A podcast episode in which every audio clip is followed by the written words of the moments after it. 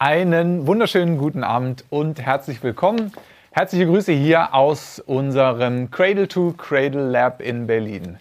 Ich heiße Tim, Tim Jansen mein Name, bin geschäftsführender Vorstand von Cradle to Cradle NGO. Ich freue mich, dass ihr heute Abend einschaltet. Äh, nach einer etwas längeren Pause endlich wieder ein Lab Talk zu einem so wichtigen Thema äh, wie dem heutigen. Ich habe heute, ähm, wie so oft, einen ganz tollen und spannenden Gast bei mir und freue mich sehr, hier äh, im Studio begrüßen zu dürfen, live zugeschaltet aus Sekem in Ägypten, Helmi Abuleish. Lieber Helmi, schön, dass du da bist und dir die Zeit nimmst. Ja, guten Abend. Ich freue mich auch sehr. Ich habe die Ehre, dich kurz vorzustellen, bevor wir einsteigen. Du bist 59 Jahre alt, verheiratet, hast vier Töchter, hast BWL und Marketing in Kairo studiert und äh, hast deinen Vater Ibrahim Abuleish begleitet bei der Gründung von Sekem und darüber äh, und vieles mehr wollen wir heute sprechen. Du bist Vorstandschef und Geschäftsführer der Sekem-Initiative, die 2003 ähm, sehr verdient, äh, wie viele finden und wie ich finde, den alternativen Nobelpreis bekommen hat. Ähm, und bist äh, auch ähm, nicht nur von der Initiative, auch von der SECAM Holding der Chef. Auch bist du Aussichtsratschef äh, der von euch gegründeten Heliopolis-Universität, über die wir vielleicht auch heute mehr erfahren. Die Heliopolis-Universität für nachhaltige Entwicklung nämlich. Du bist seit 2017 Ratsmitglied im World Future Council, seit 2018 Präsident der biologisch dynamischen Föderation Demeter International. Und wir freuen uns auch schon sehr lange darüber, nämlich seit 2014, dass du bei uns aktiv bist, nämlich als Beiratsmitglied von Cradle to Cradle NGO. So, so ja, weit. Soweit zu dir, lieber Helmi. Und bevor wir einsteigen an eure Adresse, ähm, schön, dass ihr euch zuschaltet. Wir freuen uns auf eure Fragen, äh, die ihr direkt zu uns hier auf die Bühne schicken könnt. So viel sei schon jetzt gesagt. Äh, von daher, Herrn, mit euren Ideen und Fragen an uns hier und an Helmi. Ihr könnt über Slido, also www.sli.do, mit äh, dem Code LabTalk uns eure Fragen hier auf die Bühne stellen. Ähm, darauf freuen wir uns. Ja, Helmi, es gibt so viel zu besprechen. Ähm, ihr ihr habt so vieles getan, so vieles verändert. Ähm, ihr seid leuchtendes Vorbild ähm, für, für viele auf der ganzen Welt, wenn es darum geht, äh, wie man Boden fruchtbar macht, wie man eine andere Landwirtschaft betreibt, die Kreisläufe schließt. Darüber wollen wir heute reden, wie man anders lebt. Das Thema auch Gemeinschaft spielt bei euch eine große Rolle. Das Thema Bildung äh, von jung bis alt spielt bei euch eine große Rolle ich glaube, es wäre gut, wenn du uns einfach nochmal mitnimmst auf die Reise und uns ein bisschen einführst in das Wunder ähm, von Sekem. Du hast gesagt, die Potenzialentfaltung der Menschen spielt eine ganz große Rolle bei dem, was er da tut. Was heißt das? Nun, äh, lass mich mal ganz am Anfang äh, einfach erzählen, wie es angefangen hat. Es war nämlich so, dass mein Vater, Ägypter, Ibrahim Abuleish, ja in den 50er Jahren äh, von Ägypten nach Europa gereist ist, um dort zu studieren. Und zwar auf den Spuren von Goethe ist er dann zum Glück in Graz angekommen und hat meine Mutter äh, kennengelernt und geheiratet. Und Mona, meine Schwester und ich und er und meine Mutter waren eine glückliche Familie in Österreich. Er hat zu Ende studiert und dann sehr unternehmerisch in der pharmazeutischen Industrie in Ägypten, in, in, in Österreich gearbeitet bis er uns dann 1975 in seine Heimat gebracht hat und uns Ägypten gezeigt hat. Und uns hat es natürlich wahnsinnig gut gefallen, aber für ihn waren viele, viele Fragen, die sich da eröffnet haben. Und in allen vier Dimensionen der nachhaltigen Entwicklung, sowohl was das Ökologische angeht, denn Ägypten war damals eines der Länder mit dem höchsten Pestizid- und Kunstdüngerverbrauch auf der Welt, mhm. oder im Bereich Wirtschaft, wo Ägypten sich gerade von so einem kommunistischen äh, Modell verabschiedet hat, hin zum äh, heiligen Kapitalismus. Oder das Soziale, wo natürlich durch eine sehr, na, sagen wir mal, autoritäre Führung in den äh, letzten 200 Jahren das Volk eigentlich nicht mehr irgendein eigenes äh, äh, Urteil hatte oder sich irgendwie als die Besitzer und die Miteigentümer von Ägypten betrachtet haben. Oder eben im kulturellen, wo man sich vorstellen muss, so ein Land, was von 18 Millionen Einwohnern, wie er ausgereist ist, in den 50er Jahren auf 45 Millionen angewachsen ist in den 70er Jahren und heute sind wir 104 Millionen, also es ging auch so weiter. Das heißt, es war schwer für das Bildungssystem natürlich mit diesen wahnsinnigen Zahlen mitzuwachsen. Alle diese, diese äh, Herausforderungen, die er da gesehen hat für Ägypten und die Zukunft, die haben in ihm weitergearbeitet. Und wie er dann wieder zurück war in Österreich, dann ist in ihm irgendwann einmal der Traum erwacht, er müsste in die Wüste, er müsste was in Ägypten als Modell für nachhaltige Entwicklung äh, tun. Und sein Traum war es, eine Gemeinschaft zu gründen in der Wüste, die äh, biologisch-dynamische Landwirtschaft treibt, wo Menschen zusammen leben, lernen und arbeiten, wo sie sich mit Respekt und äh, richtigem Interesse äh, äh, zusammen erleben und entwickeln und wo sie eben Produkte herstellen, die Umwelt- und ethischen Kriterien entsprechen. Naja, und wie er mit dieser Idee kam, haben ihm alle natürlich sofort abgeraten. Wie gesagt, das geht nie, weder äh, in der Wüste biologisch dynamisch noch äh, irgendwelche äh, Wirtschaftssysteme jenseits des Kapitalismus können funktionieren und auch nicht eine Gemeinschaft äh, in der Wüste, die da entstehen kann, denn die Leute gehen lieber in die Stadt als in die Wüste. Und trotzdem hat er das Gefühl gehabt, dass er das trotzdem tun muss und will und hat dann das noch ein bisschen weiter ausgeführt und gesagt, naja, die Grundlage muss biologisch dynamische Landwirtschaft sein. Alle haben gesagt, das funktioniert nicht in der Wüste. Die Grundlage muss eine Wirtschaft der Liebe sein, Ektasad al-Mahabba hat er das genannt, die eben wie Gretel to Gretel von wirklich vom, vom Ursprung bis zum Verbraucher den Produkten äh, transparent folgt und den, äh, den wirklichen Impact dieser Produkte in alle Dimensionen mit einbezieht. Oder er hat davon geträumt, dass sich diese ganze Arbeit dieser Gemeinschaft am Ende ausdrückt in der Potenzialentfaltung jedes ihrer Mitglieder. Und da hat ihm natürlich jeder gesagt, aber Bildung ist ja nicht die, die Aufgabe von einem sozialen Unternehmen. Er soll sich lieber ums Geschäft kümmern als um die Leute. Und das war natürlich genau das Gegenteil von dem, was ihm ein Bedürfnis war. Und äh, wie er dann auch noch damals schon sagte, und außerdem müssen wir auch noch investieren in die Gemeinschaft um uns rum und so. Da hat jeder gedacht, der hat einen Sonnenstich, das wird nie was. Und das ist eine Mission Impossible und da kommt keiner dran vorbei. Naja, er hat das alles äh, aufgenommen, aber sich nicht abschrecken lassen. Und 1977 sind wir, die Familie, mit ihm äh, und allem Hab und Gut, denn sein Haus hat er vorher noch schnell verkauft, damit es auch keinen Weg zurück gab, äh, nach Ägypten ausgewandert. Und äh, da sind wir angekommen und äh, alle haben uns prophezeit, dass das äh, ein paar Monate gut geht und dann ist eh alles vorbei. Aber entgegen aller Erwartung, entgegen aller Logik, gibt es eben dann nun dieses Wunder. Und heute sind Tausende von Menschen, 2000 Menschen, die da arbeiten und leben und lernen.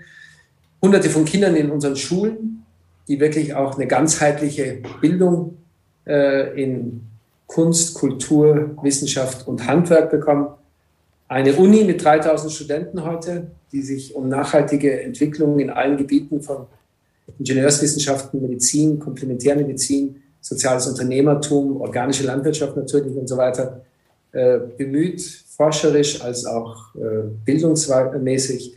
Und äh, ja, und eine Gemeinschaft, wo Europäer, Ägypter, Christen, Moslems, schwarz, weiß, jung, alt, Frauen und Männer wirklich jeden Tag sich neu erfinden und aus eins und eins zehn machen. Äh, dieses Wunder ist natürlich, äh, da wird, wir immer wieder gefragt, ja, wie war das möglich und wie konnte es, es kommen und wie, wie wir uns das erklären, denn es ist immer noch nicht leicht logisch nachzuvollziehen, auch für die, die es studieren. Und da äh, kann man natürlich jetzt viele verschiedene Ansicht, Ansichten dazu haben und Ansätze, aber wenn ich jetzt zwei rausgreife, dann ist das eine, äh, dass es immer zentral um den Menschen und seine Potenzialentfaltung geht. In allem, was wir tun, fragen wir uns, sind die Menschen, die da jetzt dran beteiligt sind, wirklich auch in der Lage daran, was zu lernen, zu üben und sich weiterzuentwickeln.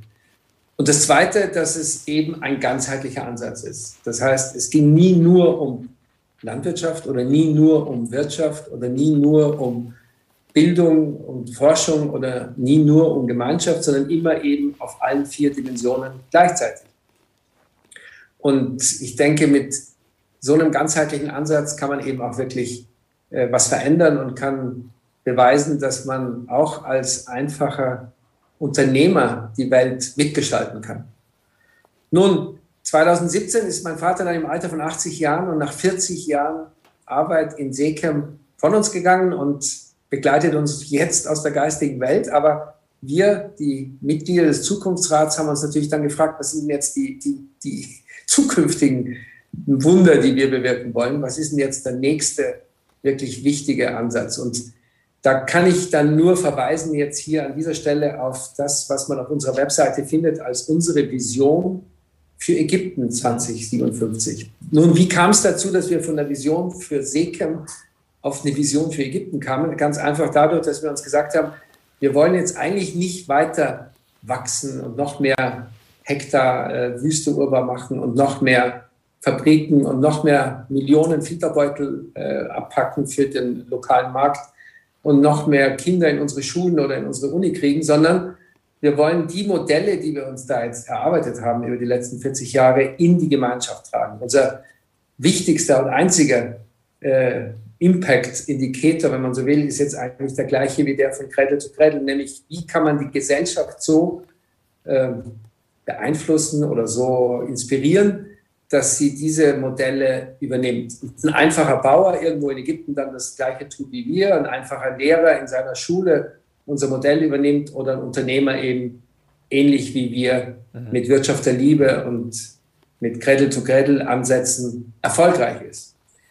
Äh, da könnte ich jetzt über dieses 18 Seken lange erzählen, aber eines von denen ist, dass wir glauben, dass im Jahr 2057 es gar keinen Weg daran vorbeigeht, dass Wirtschaft sich in Richtung Wirtschaft der Liebe und auch Kreislaufwirtschaft, also umfassender Cradle-to-Cradle-Wirtschaft verändern muss. Und wir haben nun uns zur Aufgabe gemacht, in den nächsten zehn Jahren, also bis 2027, das machbar ist.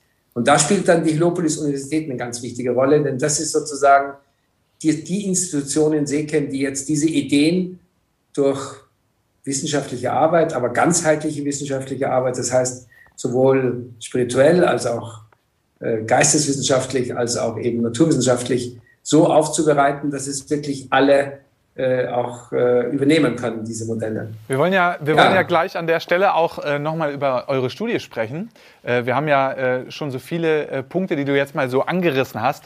Bevor wir gleich nochmal mehr zu der Arbeit äh, von der Heliopolis kommen, ich glaube, was alle interessiert ist, was, was glaube ich ganz klar ist, die Ganzheitlichkeit steht im Vordergrund. Also ihr wollt mehr sein als die, die eine fortschrittliche Landwirtschaft betreiben. Ähm, es basiert ja trotzdem auch erstmal auf der Idee, und das würde mich auch nochmal interessieren, ob du uns das vielleicht nochmal erklären kannst, wie ihr da vorgegangen seid, auf der Idee, ja auch Kreisläufe zu, zu schließen. Mit dem Thema Cradle to Cradle, du hast das richtig gesagt, äh, wir haben da sozusagen eine Wellenlänge, weil wir ähm, auf, diese, auf diese Ganzheitlichkeit, auf das Wirken auch des, des Menschen im Mittelpunkt ähm, schauen und auch dieser kulturelle Wandel relevant ist. Äh, da hast du jetzt schon viel davon beschrieben. Ähm, möglich war das, so habe ich das trotzdem verstanden, auch ähm, ähm, auf der Grundlage, ähm, äh, dass ihr äh, an einer, an einer äh, schroffen und unwirklichen und äh, nicht lebenswerten Stelle oder lebenswert wurde sie dann, aber einem, einem, eigentlich einem, einem schwierigen Kontext was verändert habt. Kannst du uns und den Zuschauern vielleicht nochmal genau erklären, wie ihr vorgegangen seid äh, bei diesem Wunder sozusagen, was aus meiner Sicht ja irgendwie so eine Art Basis äh, brachte, also wirklich im wahrsten Sinne den Boden unter euren Füßen, den ihr fruchtbar gemacht habt, dass dies alles entstehen konnte. Was, was waren die ersten Schritte zu sagen, wir schließen Kreisläufe so und wir bauen jetzt Boden hier so effektiv auf, ähm, dass wir die Wüstenausbreitung an dieser Stelle stoppen und äh, sozusagen diesen fruchtbaren Boden zurückbringen. Wie seid ihr da vorgegangen? Also erstmal als ein kleines Bild für die Ganzheitlichkeit. Wenn man jetzt so in der Wüste ankommt, wie mein Vater damals vor 43 Jahren, dann muss man natürlich erstmal äh, ein äh, bisschen Infrastruktur schaffen und, Strom rankriegen und äh, Brunnen bohren und Wasser rausholen aus dem, aus dem Boden, um dann Boden aufzubauen, also aus Sand lebendige Böden zu machen, die sich dann über die Jahre und Jahrzehnte von einem weißen oder gelben Sand zu einem immer brauner oder schwarzeren Boden verändern. Dazu braucht es Geräte, braucht es Tiere, braucht es Menschen, braucht es Fruchtfolge, braucht es Kompost als das schwarze Gold. In unserem System würde ich den Kompost ganz besonders hervorheben, denn der macht nämlich aus toten Sand lebendige Böden mit Milliarden an Mikroorganismen. Äh, der kann uns helfen, weniger Wasser zu verbrauchen als äh, unsere Nachbarn in der konventionellen Landwirtschaft, aber eben auch dieses Wunder, dass wir damit Tonnen an, an Kohlenstoffe in den Böden binden und dadurch den Boden fruchtbar machen. Aber das andere, das ist das Ganzheitliche daran, mein Vater hat als erstes in einen Traktor investiert. Der kam irgendwann mal an, ein großer, roter, wunderschöner Traktor. Und als zweites in einen großen Flügel, Piano. das muss man sich vorstellen. Also da kamen in der Wüste zwei Lastwagen an und das eine war ein Traktor und das andere war ein Flügel und es gab noch kein Haus. Der Flügel musste erstmal im Zelt abgestellt werden. Aber das hat schon von Anfang an das Zeichen gegeben. Die Leute haben gedacht, er spinnt. Aber in Wirklichkeit hat es eben auch genau das beinhaltet, was ihm wichtig war. Es geht darum, Boden fruchtbar zu machen, ja, aber es geht dabei immer auch darum, Menschen mitzunehmen, Menschen zu helfen, sich zu entwickeln und über Kultur, und das ist in dem Fall jetzt die Musik, aber es ist auch die Religion, es ist auch die Wissenschaft, die Menschen zu befähigen, auch die Arbeit so zu machen, dass sie damit erfolgreich sein können.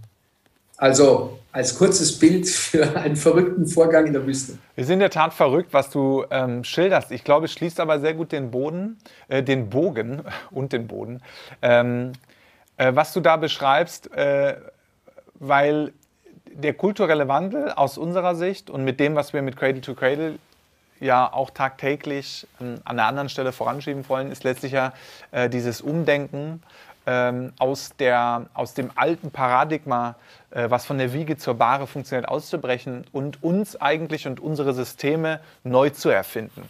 Auch mit dem Appell oder auch der, dem Optimismus vielleicht ein Stück weit. Also gar nicht pessimistisch äh, mit dem, was uns bleibt, umzugehen, sondern eigentlich optimistisch nach vorne zu schauen und äh, über uns ja ein Stück weit hinauszuwachsen und zu sagen, eine andere Kultur ist möglich, ein anderes System ist möglich, eine andere Wirtschaftsweise ist möglich, die nicht von der Wiege zur Bahre, sondern von der Wiege zur Wiege funktioniert. Von dem, was du jetzt beschrieben hast, für mich klingt das trotzdem auch äh, nach einem großen Stück Arbeit vor Ort, auch diese Kultur auszuprägen und zu verankern. Wenn du das so beschreibst, da kommt ein, äh, ein Traktor an und ein, ein Flügel. Äh, kannst du uns vielleicht noch ein bisschen mehr davon erzählen, äh, was es aus, aus deiner Sicht gebraucht hat, um diese Kultur auch zu verankern? Wenn du sagst, da sind heute 2000 Menschen, äh, die vielleicht äh, vieles davon verinnerlichen konnten. Äh, wie hat sich der Weg dahin gestaltet? Wie konntet ihr ähm, ja, also aus dem, aus dem konventionellen Paradigma ausbrechen und ähm, das alles ganz anders aufbauen bei euch? Nun, eine ganz wichtige Sache war natürlich, dass man von Anfang an ein Augenmerk darauf gelegt hat in Seekem. Und das war in erster Linie mein Vater und meine Mutter am Anfang. Und später sind wir dann so langsam nachgekommen, also das heißt meine Schwester und ich und dann auch andere Zukunftsratsmitglieder. Am Anfang ging es darum, wie können wir Menschen auf eine Reise mitnehmen, wo sie sich selber als diejenigen empfinden, die mitgestalten an der Zukunft, die nicht kommen, nur um einen Tagelohn zu bekommen oder äh, irgendwo zu arbeiten und, und äh, ganz egal, was es ist, davon genug Geld zu kriegen, dass sie essen, sondern dass sie sich auch mit einem Sinn verbinden, der ihnen für ihr eigenes Leben, für ihre eigene Entwicklung eine Art äh, Kompass gibt, wohin sie sich bewegen. Und das Tolle ist, wenn man heute nach Sekum kommt, auf unsere Feste, äh, und du warst ja schon da, also da, da ist es ja immer wieder ein großes Thema, wie lange die Menschen, die vor 43 Jahren angefangen haben, 42, 41, 40, wie viele von diesen Menschen heute noch da sind. Das heißt, wie sich diese Menschen an dieses, äh, an dieses Sekem, mit diesem Sekem so verbunden haben als ein Wesen, mit dem äh, sie sich verbinden konnten, äh, so dass sie das heute als ihre Heimat, als ihre Familie, als ihr Projekt sehen. Also dieses, ja, wie soll ich sagen, Selbstmotivation würde man sie Management nennen, aber wie man dahin kommt mit vielen Menschen, von denen auch viele Analphabeten waren, das war die tägliche Übung, die wir damals gemacht haben, die wir heute immer noch machen dürfen mit vielen neuen Mitarbeitern. Wie kann man Menschen aus dem normalen äh, Tagesleben rausholen und sie aufwecken für das, was in ihnen steckt und was sie an der Welt verändern können und dass sie, man sie auffordert, mhm. Verantwortung zu übernehmen für die Welt mhm, und sich auch wirklich einzubringen. Mhm, verstehe. Äh, gutes Stichwort einzubringen. Ihr könnt euch einbringen, indem ihr uns eure Fragen schickt. Äh, einfach nochmal der Hinweis an unsere Zuschauerinnen und Zuschauer zu Hause ähm, äh, mit Slido www.sli.do äh, und dem Code LabTalk. Äh, schickt uns gerne eure Fragen ähm, hier auf die Bühne. Ähm, Helmi, du hast das ja jetzt schon anklingen lassen. Ähm, Ihr habt vieles äh, und euch neu erfunden. Ähm, ihr habt eine Kultur etabliert, die über das hinausgeht, was konventionelles Wirtschaften ausmacht. Ähm, wir bei Cradle to Cradle und du auch mit uns und auch ihr in Sekem, ähm, wir alle diskutieren, äh, wie können wir ähm, einen positiven Fußabdruck hinterlassen letztlich. Also nicht nur sagen, weniger schlecht agieren, sondern wie kann unser Handeln einen, einen Unterschied machen. Ähm, aus deiner Perspektive, du bist viel rumgekommen, du kommst auch viel rum. Äh, wir haben äh, einige deiner zahlreichen Engagements auch äh, in der Vorstellung gehört. was denkst du, wo stehen wir in, in dieser Transformation, wenn es darum geht, dass ähm, äh, ja, also andersrum gesagt, viele Menschen, äh, die, den, äh, die, die, mir begegnen, sagen nach wie vor, ja, wir müssen unseren Fußabdruck reduzieren. Wir sollten uns einschränken, wir sollten weniger schlecht sein. Ähm, vieles von dem, was ihr macht, geht eben auch in eine ganz andere Richtung und ist positiv äh, definiert und, und löst Probleme. Äh, wo stehen wir da gerade? Was ist dein Eindruck? Also, das sind jetzt natürlich zwei Fragen. Die eine ist, wo steht die Welt? Und ich denke, äh, die Welt, äh, die steht vor einem Systemwandel. Die Welt, äh, auch noch einmal jetzt durch die Pandemie, erlebt, dass wir vor Herausforderungen stehen, die wir mit dem System, in dem wir jetzt die letzten 200 Jahre erfolgreich vieles aufgebaut haben, nicht einfach so weitermachen können, sondern wir müssen umdenken. Umdenken in allen vier Bereichen der nachhaltigen, nachhaltigen Wirtschaft, nachhaltigen Lebens. Also da bin ich ganz sicher, dass sich der Wandel und der Systemwandel, der ansteht, jetzt noch schneller auf uns zu äh, bewegt, als es davor schon der Fall war. Und dass wir in allen Bereichen aufwachen müssen und, und alles das, was wir im Moment tun, zumindest in Frage stellen und daran arbeiten müssen, neue Formen zu finden. Für uns in Seekem ist das seit vielen Jahren natürlich ein Thema und schon seit über äh, 15 Jahren äh, fangen wir das auch an zu dokumentieren. Und man kann es in unseren Nachhaltigkeitsreports, wie sie früher heißen, hießen, äh, auch finden. Wir haben uns immer gefragt, wie ist denn unser Fußabdruck in allen Dimensionen? Wie ist unser Fußabdruck bei Kohlenstoffemissionen oder beim Wasser oder äh, beim sozialen oder beim kulturellen? Und ein kleines Beispiel nur. In Seekem sind wir froh und stolz, dass wir seit äh, 43 Jahren eben einen sehr positiven Fußabdruck hinterlassen. Wir haben nicht nur unseren CO2-Ausstoß verringert, sondern wir können belegen, dass wir Millionen Tonnen an Kohlenstoff mehr fixiert haben in Bäumen, Böden oder Prozessen oder durch erneuerbare Energien in Seekem, als die, die wir auch noch immer als Gemeinschaft natürlich auch äh, ausstoßen und verbrauchen. Und ich denke, dieses Beispiel, das natürlich jetzt ganz eng auch bei uns mit der Landwirtschaft zu tun hat, denn wir sind natürlich auch ein biologisch dynamischer landwirtschaftlicher Betrieb, ist ein absolut Modell für das, was alle anderen auf der Welt auch können. Also wir machen da jetzt keine äh, Geheimniskrämerei draus, sondern wir können einfach dokumentieren, dass wir auf jedem unserer Hektare in der Wüste im Jahr eben vier Tonnen Kohlenstoff äh, fixieren, dass wir in jedem, auf jedem unserer äh, Hektare im Jahr durch die Bäume, die vielen, vielen Bäume, die wir brauchen, um der Wüste Lebensraum abzutrotzen, äh, Tausende von Tonnen, bis zu 30 Tonnen pro Hektar im Jahr fixieren. Oder durch alles das organische Material, was wir zu Kompost verarbeiten, 20 Tonnen pro Hektar im Jahr an CO2 oder Methanausstößen verhindern, sodass wir am Ende einen positiven Fußabdruck von bis zu 50 Tonnen an CO2 im Jahr nachweisen können pro Hektar. Und wenn man das auf einige Tausende oder Zehntausende von Hektaren hochrechnet, sind das schon eine ganze Menge. Und wenn man dann sagt, und könnten das die ägyptischen Bauern, die sieben Millionen auch? Ja, die könnten das auch. Und damit würden wir aus der Landwirtschaft alleine in Ägypten den gesamten CO2-Ausstoß Ägyptens neutralisieren können, mit der Fläche, die wir haben, mit, mit, mit der landwirtschaftlichen Arbeit, die wir tun. Also das als Beispiel, wie mhm. man als landwirtschaftlicher Betrieb da nicht nur verringert oder, oder neutral ist, sondern absolut einen Beitrag leisten kann, dass die Welt äh, sich wieder stabilisiert und äh, das Klima sich wieder beruhigt und wir auf einem gesunden äh, äh Planeten leben und gute Lebensmittel herstellen, die auch die Menschen gesund machen, ihr Immunsystem erhöhen, sie resilienter machen und sie dann mit so einer Pandemie wie die jetzigen ganz anders umgehen können. Was denkst du denn, äh, Helbi, dazu direkt, was, was, denkst du denn, was, äh, was verhindert das, dass wir das an anderen Stellen nicht umsetzen können?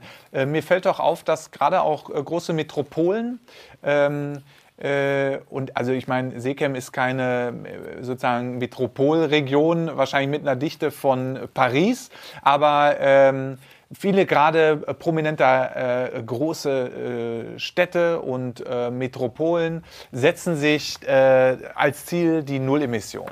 CO2-neutral bis 2030, 40, 50. Es sind Städte wie Hamburg, sind Städte wie Paris, äh, Zero-Waste-Strategien. Also da, da wird sehr stark eben mit dieser Reduktion gespielt und es wird auch kulturell etabliert.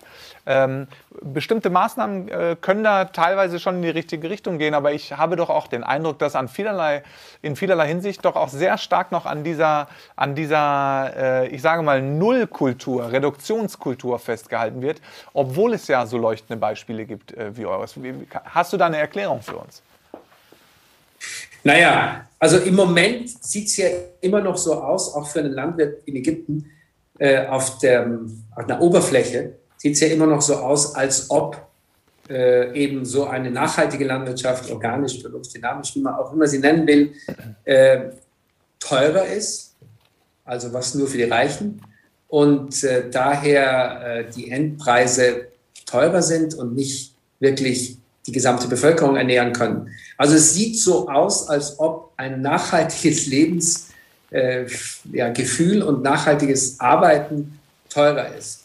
Und das ist, glaube ich, eines dieser Trugbilder, die wir ja auch mit unserer Studie jedes Jahr versuchen äh, aufzuklären. Eines dieser Trugbilder, mit denen die Menschen dann stehen bleiben an ihren alten Denkschemata und nicht neu auf die Sache zugehen. Äh, ich denke, alles, was du gesagt hast, ist schon mal ein Schritt in die richtige Richtung. Aber ich denke, wenn wir nicht wirklich Paradigmen umwerfen und, und, und, und wirklich klar machen, dass eigentlich organisch oder biologisch dynamisch heute schon viel billiger ist wie konventionell, wenn ich alle Folgekosten, die externalisiert werden, wirklich mal reinrechne ins Produkt. Wenn ich zu diesem Paradigmenwechsel nicht komme und immer davor stehe und sage, organisch ist ja so teuer, ist zwar nett, aber es geht nur was für die Reichen, dann werden wir nicht schnell rauskommen. Und daher müssen wir da uns alle zusammentun und darauf hinwirken, dass der Paradigmenwechsel erstmal im Kopf der Politiker, der Wissenschaftler, der Lehrer, der Konsumenten, der Unternehmer sich auflöst und dann aus einem ganz neuen Denken heraus man sich der Sache so widmet und fragt, wie kann ich jetzt eigentlich mit dem Überfluss, den ich da äh, produzieren kann, in allen Bereichen, wie kann ich den so einsetzen, dass die Menschen dabei ein lebenswertes Leben haben, ein, äh, ihr Potenzial entfalten können, aber auch sich dabei wirklich freuen, Kultur genießen können und äh, ja, das Ganze muss auch wahnsinnig viel Spaß machen. Was denkst du denn, wer, wer hat es in der Hand? Für mich ist das so eine Gretchenfrage, äh, die ich äh, mit vielen äh, vor oder hinter den Kulissen besprechen.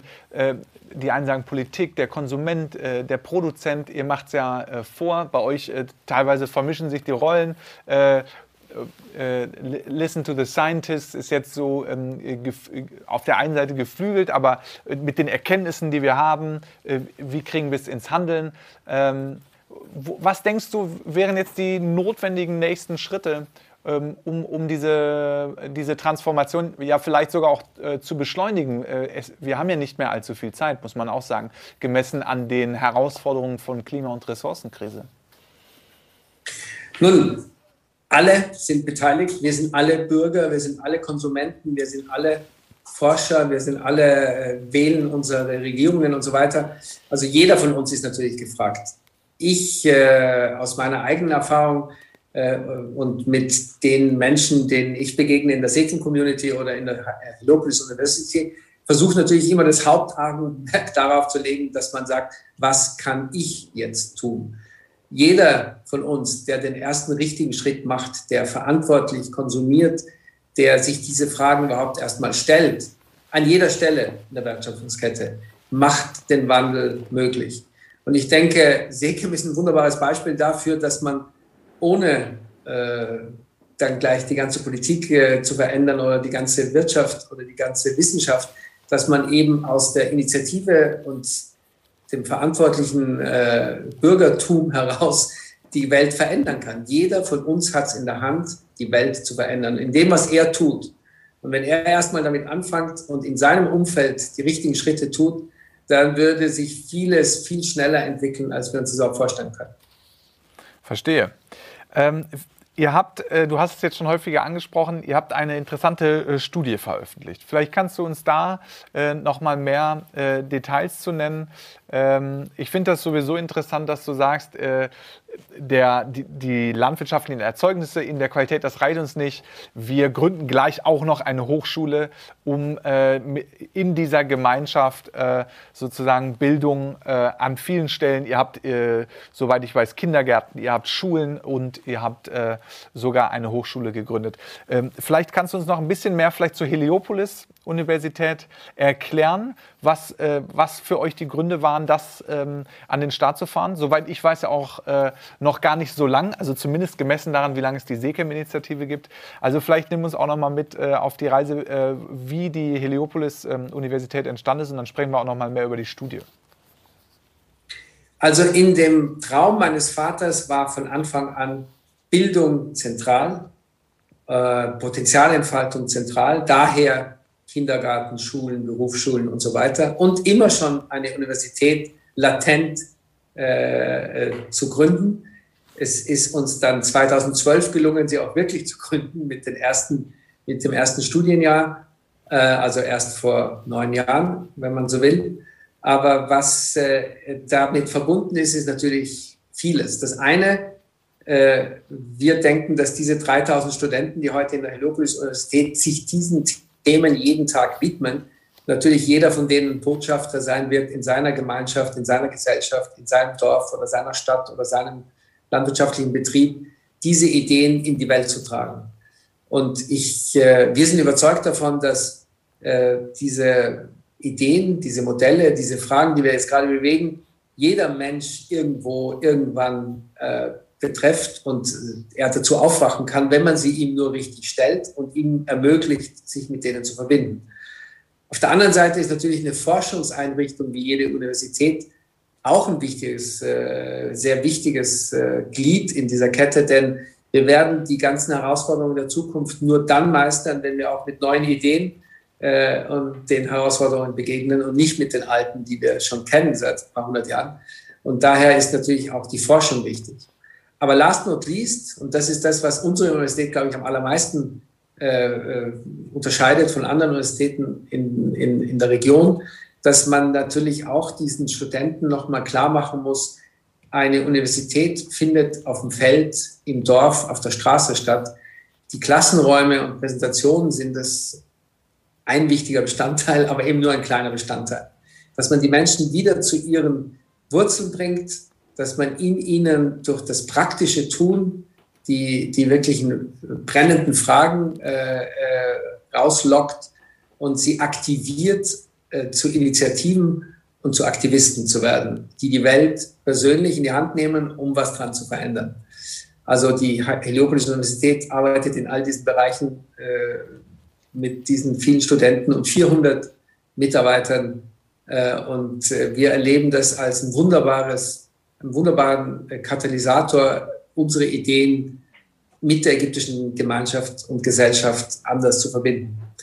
Eine der Forschungsfragen, die uns seit langem beschäftigt, war natürlich, wenn dann der Landwirtschaftsminister zu uns kommt und uns äh, äh, gesteht, dass er Sekim liebt und äh, unsere Produkte, äh, nur unsere Produkte verzehrt und so weiter und so weiter. Aber leider Gottes sind die natürlich zu teuer, dass man sie wirklich äh, für ganz Ägypten anwenden könnte. Dann haben wir natürlich immer ein kleines Problem. Mhm. Und das äh, ist, dass diese, diese, diese Idee, dass organisch oder biologisch dynamisch eben teurer wäre, äh, tief, tief drinsteckt bei den Politikern, bei den Wissenschaftlern, bei den Konsumenten, die hören organisch und denken, oh je, das ist teuer. Also äh, daher haben wir dann äh, gesucht und dann bei der FAO eine Methode gefunden, die Full Cost Accounting heißt. Und die haben wir angewendet, um mal zu erforschen, was die wichtigsten Lebensmittel Ägyptens denn nun wirklich, wenn man die vollen Kosten ermittelt, äh, im Unterschied zwischen konventionell und organisch kosten. Mhm. Und es ist keine Überraschung, wenn ich dir sage, das findet man auch in unserem Report, den wir alle zwei Jahre jetzt rausbringen. Äh, Im letzten 2020 war das ganz deutlich. Wenn man nur die, äh, die Damage Cost, also die Verunreinigungskosten im Wasser äh, und äh, die Emissionskosten von Kohlenstoff mit einrechnet und dann noch immer nicht über Bodenerosion spricht oder über Wasserverbrauch ja. spricht oder über Gesundheit, vieles andere, was man nicht messen kann. Aber wenn man nur diese zwei Faktoren mit reinbezieht, dann zeigt sich schon heute, ist für Ägypten volkswirtschaftlich organisch viel, viel billiger. Selbst wenn man die Produkte für den konventionellen Preis verkauft.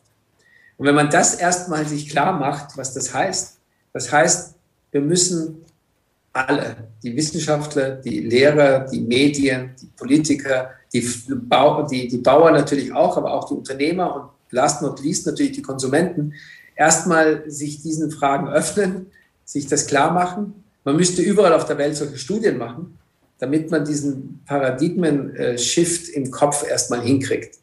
Aber das ist genau der, der Sinn, warum wir diese Studie machen. Und sie beweist genau das.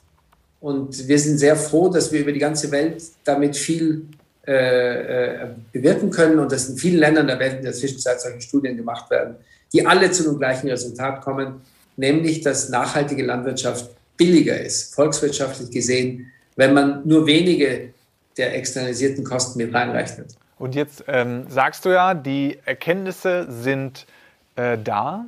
Ähm, wie können wir die äh, einfließen lassen in die Veränderung letztlich. Es braucht ja dann, äh, so vermute ich, politische Hebel. Äh, wie, äh, oder, oder was denkst du, braucht es dann jetzt, dass wir sozusagen aus diesen Beispielen und aus den Erkenntnissen ins Handeln kommen? Ähm, vielleicht erst bei euch in Ägypten, aber mich würde das auch interessieren, wie siehst du das ähm, auch in der Europäischen Union, aber auch weltweit sozusagen, wo steht da die Umwelt- und Agrarpolitik gemessen an solchen Themen? Also wenn wir das wissen, ähm, kommt dann jetzt der Dreh? Hast du das Gefühl, das ist jetzt verstanden und äh, wird es verinnerlicht, wird es verändert? Können wir das bald zeigen, dass sozusagen eigentlich Produkte, die so hergestellt werden, wie ihr es macht, eigentlich sehr viel günstiger sind als konventionelle? Naja, das wird ein bisschen Zeit brauchen. Es gibt ja auch einige an Interessen, äh, die dem im Moment noch nicht so ganz gewogen sind. Was ich jetzt gerade sage, vieles an großen wirtschaftlichen Interessen die ein anderes Denken noch immer pflegen. Aber ich würde mal sagen, ich spreche jetzt erstmal nur von Ägypten, da arbeiten wir auf verschiedensten Schichten. Das eine ist natürlich, dass wir mit, unserer, mit unseren Politikern versuchen, das Bewusstsein für diese Fragen zu, erstmal zu wecken und ihnen zu erklären, dass äh, das, was ein verantwortlicher Politiker daraus ziehen kann an, an äh, Erkenntnis, ist, dass man zumindest denjenigen, die Umwelt äh, verbrauchen oder Umwelt verschmutzen oder CO2 in die Welt äh, ausstoßen, dass man die da die Kosten übernehmen lassen muss von dem, was sie verursachen. Also Polluter Pays Taxes ist eines der Sachen, die wir versuchen, in allen Bereichen stark zu äh, pushen, weil wir auch denken, dass das ein gerechtes System wäre für die ganze Welt und dann automatisch der Wandel und der Wechsel stattfinden würde. Wir bräuchten also gar keine Incentives oder keine Unterstützung, äh, wenn, wir, wenn wir da mehr Gerechtigkeit nur finden würden. Das Zweite, was wir noch machen, und das ist dann die Forschungsarbeit der HU, wir arbeiten natürlich mit unseren Bauern, mit unseren Ingenieuren und mit unseren Forschern daran, jeden Tag die biologisch-dynamische Landwirtschaft noch etwas effizienter zu gestalten, noch etwas besser zu gestalten. Und da spielt uns langfristig natürlich rein, dass auch ein Land wie Ägypten und viele andere Länder auf der Welt es sich nicht leisten werden können, äh, langfristig äh, das falsche Handeln zu subventionieren oder zu incentivieren, sondern dass die Subventionen in den Bereichen immer mehr abgebaut werden, dass man heute mit erneuerbaren Energien in Ägypten billiger Strom erzeugen kann als mit äh, dem vom, vom, vom Staatsnetz hergestellten Strom oder von Dieselgeneratoren hergestellten Strom. Das hilft uns natürlich. Dass wir in der Zwischenzeit unseren Dünger biologisch dynamisch billiger herstellen können als die Kunstdüngerfabriken, die teure Energiekosten haben und so weiter, das hilft uns. Also das heißt, wir arbeiten von der anderen Seite daran, dass unsere biologisch dynamischen Bauern auch am konventionellen Markt äh, günstiger äh, mhm. die Produkte herstellen, dass dadurch biologisch dynamische Produkte an alle Verbraucher rankommen und die Bauern dabei immer noch einen besseren Ertrag haben und dadurch auch einen besseren Lebensstandard haben können.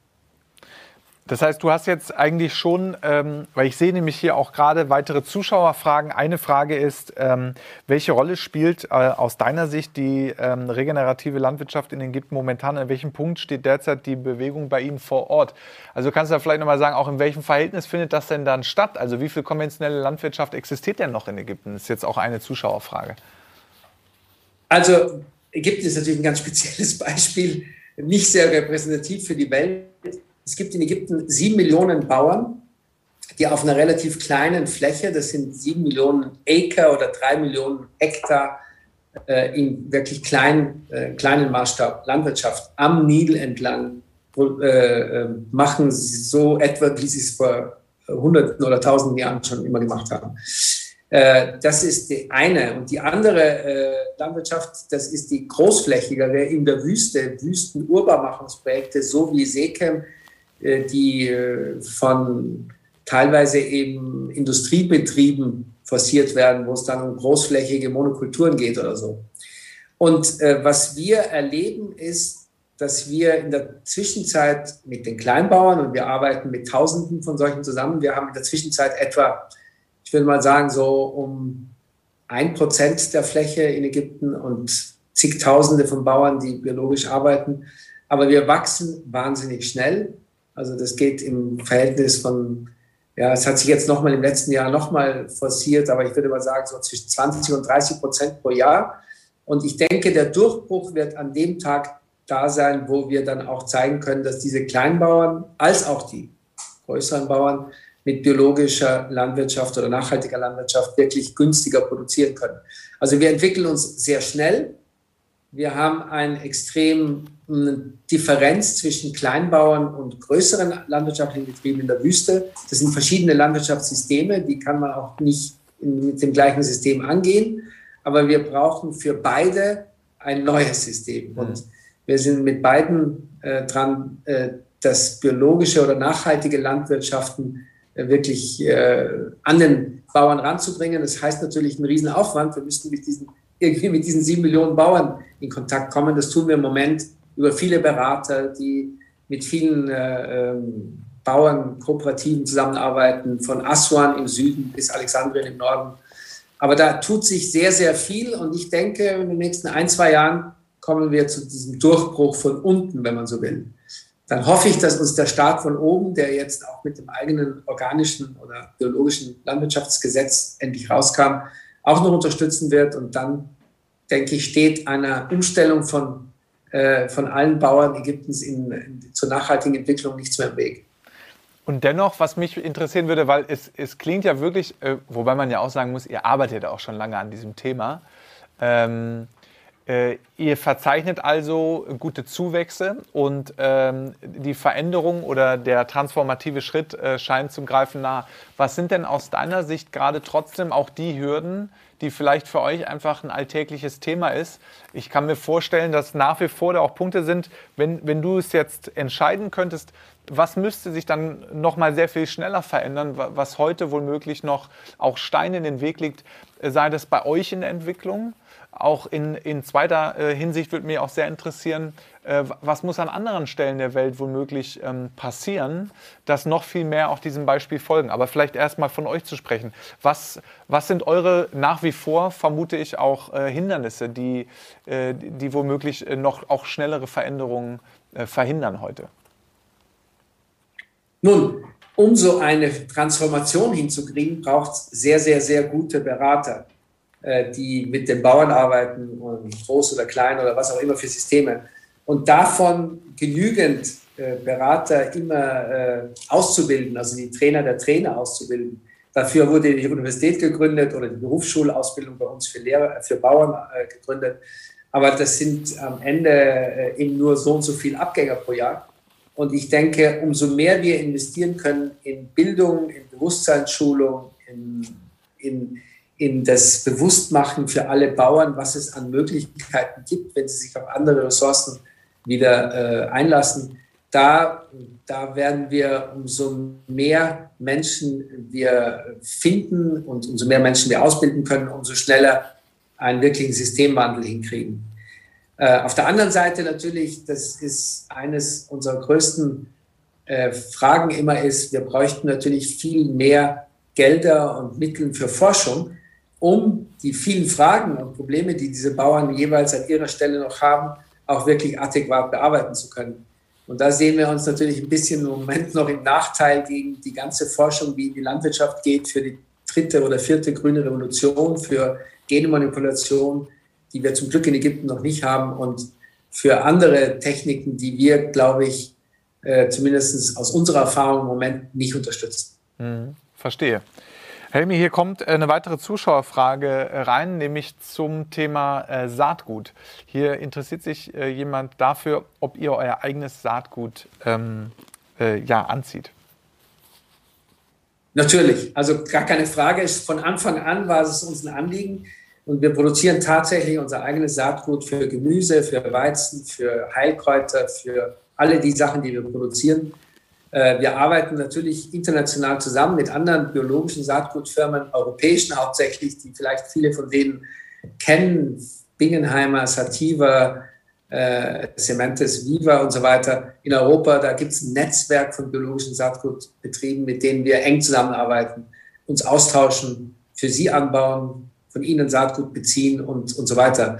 Aber was ich sagen muss, ist, das, äh, das Tolle, was wir jetzt dabei erleben, dass wir mit immer mehr Saatgut festen Sorten fast Hybriderträge erreichen in vielen Gemüsesorten. Und das ist für uns eine große Freude. Wir selber haben bis vor kurzem noch organische Hybridsaatgut im Gemüse benutzt, also bis vor zwei, drei Jahren. Aber jetzt kommen wir jeden Tag weiter und äh, natürlich braucht auch das Zeit auf der einen Seite und viel Geld. Aber äh, Saatgut ist zentrales Thema bei uns und ohne biologisches Saatgut äh, würden wir auch nicht dastehen, wo wir heute stehen. Danke für die ähm, Antwort, Helmi. Äh, was mich noch mal interessiert, auch in dem Kontext, äh, du bist Präsident der biologisch-dynamischen Föderation Demeter International. Ähm, aus deiner Perspektive ähm, als Präsident, du hast äh, mir im Vorgespräch erzählt, äh, äh, so ein ähm, Verband, äh, diese Föderation, das erstreckt sich über 60 Länder. Welche Rolle spielt äh, Kooperation und internationale Zusammenarbeit ähm, vor dem Hintergrund? Du hast das jetzt an vielen Stellen ja schon angesprochen. Ähm, wir äh, diskutieren Klima und wir finden ja auch Klima- und Ressourcenkrise, das müssen wir zusammen sozusagen auf, auf ein Blatt schreiben und auch gemeinsam lösen. Ähm, wir sind mit diesen großen Herausforderungen des Klimawandels konfrontiert. Du hast äh, viel schon ausgeführt, wie ihr ähm, Kohlenstoff bindet, also auch vor diesem Hintergrund, was auch eine äh, bodengebundene Landwirtschaft an Potenzial bietet, um Teil der Lösung auch der Klima- und insgesamten Ressourcenkrise zu sein. Aus deiner Sicht, welche Rolle spielt da die internationale Zusammenarbeit bei euch in der Föderation und die einzelnen Initiativen äh, verteilt über den ganzen Globus? Wir werden ja diese Herausforderung nicht nur in Ägypten lösen können. Also SECAM gibt es nur wegen unseren internationalen Netzwerken, Freunden, äh, Partnern äh, und, so weiter. Also wir haben sehr, sehr viel davon gelernt. Wir haben sehr, sehr viel davon äh, äh bekommen, dass wir eben in einem dichten Netzwerk über die ganze Welt verteilt äh, ständig mit anderen im Austausch sind, voneinander lernen und so weiter. Und so ist es auch in der biologisch-dynamischen Bewegung weltweit diese große Bewegung in 65 Ländern von Tausenden von Bauern von Südamerika bis Asien, Nordamerika, Europa, Afrika und Australien und so weiter. Diese Riesenbewegung, die entwickelt sich rasant schnell äh, und auch daher, weil sie sich international sehr gut äh, vernetzt, weil alle voneinander lernen, weil alle untereinander äh, sich austauschen, offen untereinander sich austauschen. Es gibt eben diesen Grundsatz des Open Source wirtschaftens- und wissenschaftlicher Arbeit. Das heißt, dass wir auch wirklich allen, hier in Ägypten, aber alle anderen auch auf der ganzen Welt, alles zur Verfügung stellen, in der Hoffnung, dass wir zusammen äh, somit diesen Systemwandel schneller hinkriegen, als irgendeiner von uns alleine könnte. Verstehe. Danke dir. Und hier kommt noch eine weitere äh, Zuschauerfrage rein über Slido. Ähm, spielt die derzeit auch in Deutschland stark diskutierte Bio- oder Pflanzenkohle eine Rolle äh, äh, in eurer Arbeit? Ähm, ja oder nein? Oder äh, also einfach interessiert, wie du das siehst und an welchem Punkt steht aus deiner Sicht auch diese Technologie ähm, in Ägypten? Also insgesamt halte ich diese, diese Technologie für sehr interessant. Ich denke, in unserem Klima, also das heißt Wüstenklima, ist die, äh, die Frage, die man dabei noch wissenschaftlich enger betreuen müsste, äh, ob das die beste Nutzung von organischem Material ist oder ob man sie nicht noch besser für uns in Kompost umwandelt. So, wir sind im Moment äh, der Meinung, dass man als bestmögliche Nutzung für organisches Material Kompost herstellt in Ägypten, viel Kompost herstellt. Das schwarze Gold für unsere Bauern ist eben der Kompost. Das ist kein Widerspruch, sondern es heißt nur, dass wir nicht genügend äh, äh, organisches Material haben, um auch noch Biochar oder sowas herzustellen. Und ich denke aber in anderen Klimatan ist es ganz anders. Und auch bei uns machen wir Versuche damit, um zu schauen, ob wir nicht bei der Abfallverarbeitung, beim Recycling und so weiter von unseren äh, Abfällen äh, aus der Industrie oder aus, aus dem äh, äh Wohnbereich äh, nicht auch besser noch Biochar daraus hermachen. Das heißt, für uns spielt es im Moment keine große Rolle, aber die, die Technologie ist interessant, wenn man es auf die Welt hin anschaut, für andere Klimata wahrscheinlich mehr als für uns. Und auch für uns gibt es ein Potenzial, was wir noch erforschen müssen. Du hast ähm, gerade ausgeführt, äh, euer, euer Netzwerk äh, ist wesentlich ähm, auch für euren Erfolg, das Voneinander lernen, ähm, die internationale Vernetzung und ähm, Ihr seid ja auch schon lange am Thema dran, äh, auch ähm, mit dem äh, Demeter-Verband. Was denkst du, was kann so eine äh, etwas äh, jüngere Bewegung auch wie die um Cradle to Cradle und auch von dem, was jetzt sehr viel größer und äh, gemainstream wird. Circular Economy ist ja auch ein äh, Stück weit sozusagen jetzt ein Sammelbegriff geworden, wo einfach viele ein Stück aufschrecken und jetzt merken, okay, da setzt sich wirklich was in Bewegung. Viele wollen dabei sein. Gibt es Unterschiede sozusagen auch in der Qualität. Ähm, also da wird, denke ich, auch noch vieles kommen. Was, was können wir vielleicht ähm, davon lernen oder was sind deine ähm, ja, vielleicht, vielleicht hast du äh, Erkenntnisse oder Weisheiten für uns, äh, dass ähm, ja, diese Verbreiterung von Ideen, so wie ihr ähm, mit äh, 65 Ländern auf der Welt diesen Idealen verfolgt, sozusagen, was, was kann eine Cradle-to-Cradle-Bewegung äh, vielleicht äh, von diesen Beispielen lernen? Also lass mich es mal so beschreiben. Es gibt eine International Federation of Organic Agricultural Movements, IFOAM, kennst du ja auch gut. Und die ist noch einiges größer. Äh, wenn wir von ein paar tausend Bauern sprechen, sprechen die wahrscheinlich von hunderttausenden Bauern und sind in 110 Ländern oder 120 Ländern der Welt aktiv. Das heißt, die organische Bewegung ist äh, viel größer, wächst auch schnell.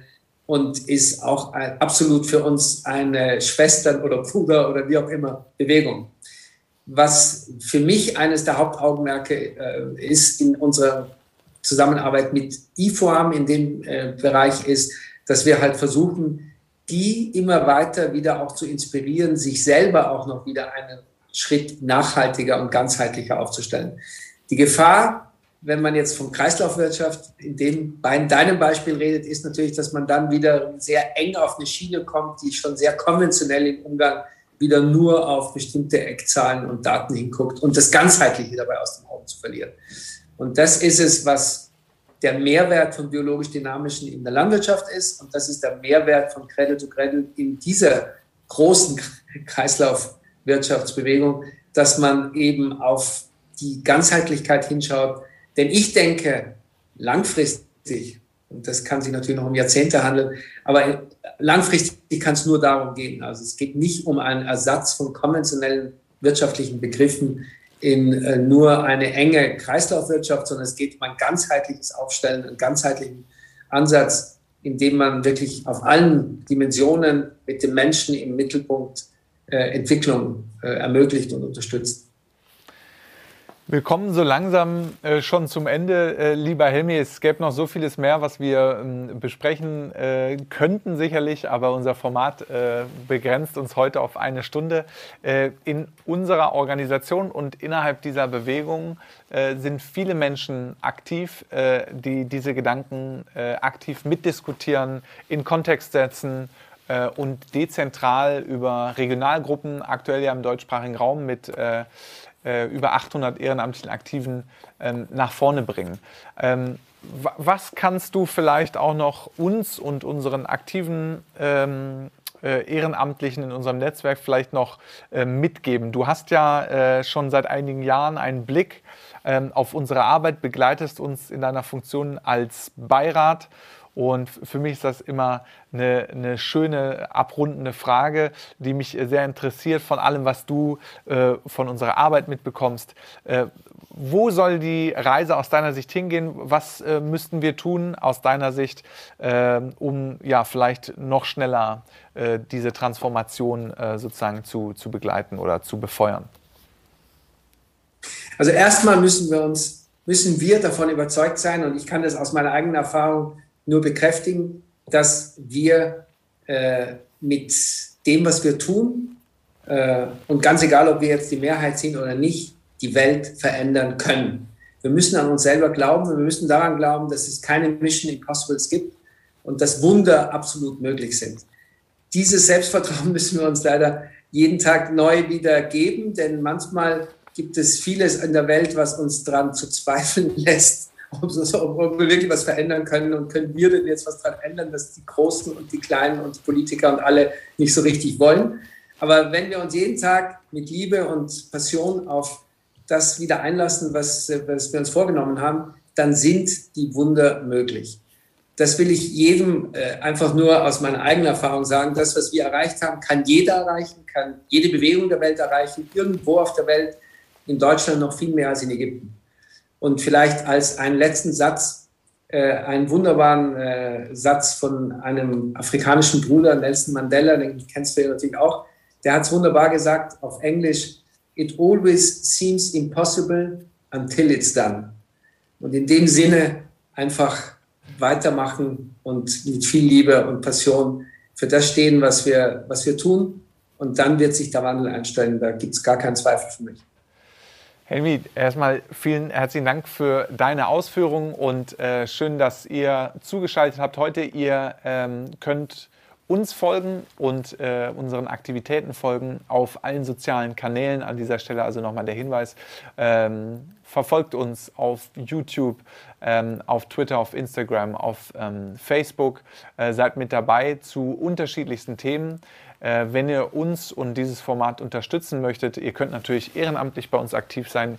Ihr könnt uns und unsere Arbeit aber auch mit einer Spende oder einer Fördermitgliedschaft unterstützen. Ähm, herzlich willkommen. Wir freuen uns auch in diesem Jahr auf die kommenden Kongressetappen, die wir veranstalten werden, was wir gerade veröffentlicht haben.